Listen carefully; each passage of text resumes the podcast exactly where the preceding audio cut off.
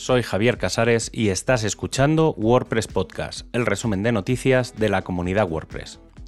En este programa encuentras la información del 17 al 23 de octubre de 2022. Se acerca el lanzamiento de WordPress 6.1 con la congelación del código esta semana y con las últimas versiones lanzadas los últimos días.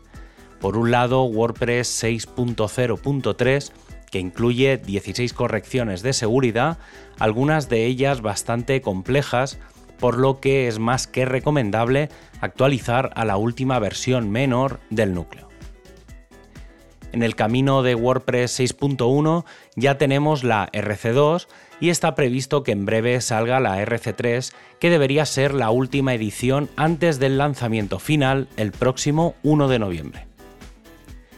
Y aprovechando el lanzamiento de WordPress 6.1, el directorio de temas va a incorporar un cambio interesante en el que los desarrolladores de temas podrán incorporar un JSON con las variaciones de forma que se pueda previsualizar directamente en la web antes de ser instalados. El rediseño de WordPress.org continúa y antes de abril de 2023 deberíamos ver la mayoría de las secciones con la nueva versión. La navegación global, la página de móvil o la de descarga ya han sufrido el rediseño, además de la página principal y la de noticias. Las siguientes serán la de hosting, empresas y el sobre WordPress, seguidos de sitios más complejos como documentación, developer, learn, fight for the future o los directorios de plugins, fotos, patrones o temas.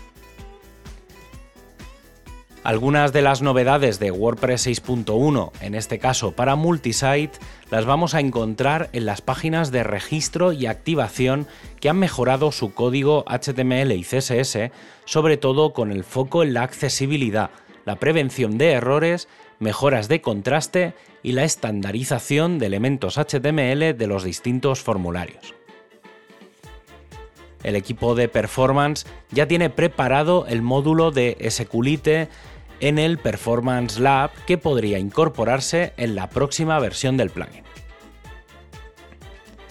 El equipo de WP CLI ha lanzado la versión 2.7.1 del software que incluye 12 cambios con algunas correcciones con respecto a la versión anterior y mejoras con respecto a TinyNCA, PHP 8.1 y correcciones de código. El equipo de hosting recuerda que ya se puede probar la funcionalidad de rollback. Este nuevo sistema plantea que, al instalar, por ejemplo, un plugin, si la actualización falla, se pueda recuperar la versión previa de forma sencilla, manteniendo una copia de seguridad del contenido previo. El equipo de Accessibility nos recuerda que el próximo 2 y 3 de noviembre se celebra el evento virtual en línea de 24 horas WordPress Accessibility Day para promocionar y la accesibilidad y buenas prácticas en sitios web. Es un evento sin ánimo de lucro y os podéis registrar gratuitamente en wpaccessibility.day. El equipo de marketing ha informado que a partir de ahora todos los vídeos que se suban a WordPress TV se van a publicar automáticamente en YouTube a través del sitio youtube.com barra WordPress y en los que, por ejemplo, ya puedes ver los vídeos de la WordCamp Pontevedra. El equipo de documentación lanza su primer Contributor Day en línea para todo el mundo este martes 25 de octubre de 2022. Durante 10 horas podrás participar a través de Zoom. La lista de tickets y tareas a revisar ya está disponible, da igual el nivel de conocimientos que tengas y solo necesitas dos cosas, saber un poco de inglés y muchas ganas de contribuir en la comunidad WordPress. Además, junto al equipo de diseño, se ha preparado el nuevo frontal del Hell Hub y de Hub con una nueva organización de los contenidos y nuevas funcionalidades, comenzando por el cambio de nombre de soporte a documentación.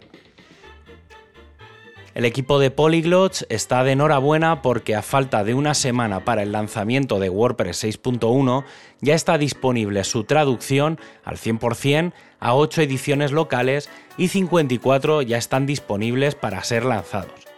Además, hay 14 que están muy cerca de acabar.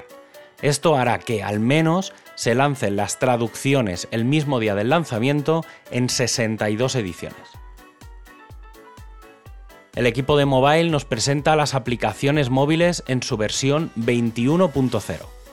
La versión de Android incluye correcciones en la numeración del árabe y la versión de iOS incluye cambios en la pantalla de inicio y el rediseño de los detalles de comentarios. El equipo de training quiere introducirnos en una nueva terminología, el DRI, que es el Directly Responsible Individual, o sea, el individuo directamente responsable, y que básicamente sería la persona líder de un proyecto. Existen proyectos dentro de WordPress que están dirigidos por una persona y este término sería el adecuado para referirse a ellos. El equipo de BuddyPress sigue preparando la versión 11.0 en la que se incorporarán mejoras en la caché la posibilidad de incorporar comunidades privadas o dejar fuera de la actividad a una lista de usuarios. La versión 11.0 sigue con fecha de lanzamiento del 14 de diciembre, con una primera versión candidata el 1 de diciembre, aunque el lanzamiento de la versión beta se ha retrasado al 8 de noviembre. Además, se lanzará la versión 10.5 justo después del lanzamiento de WordPress 6.1 para ajustar algunos elementos principalmente de los temas. Y para acabar, ya sabes que tienes todos los enlaces para ampliar la información en wordpresspodcast.es. Un abrazo y hasta el próximo programa.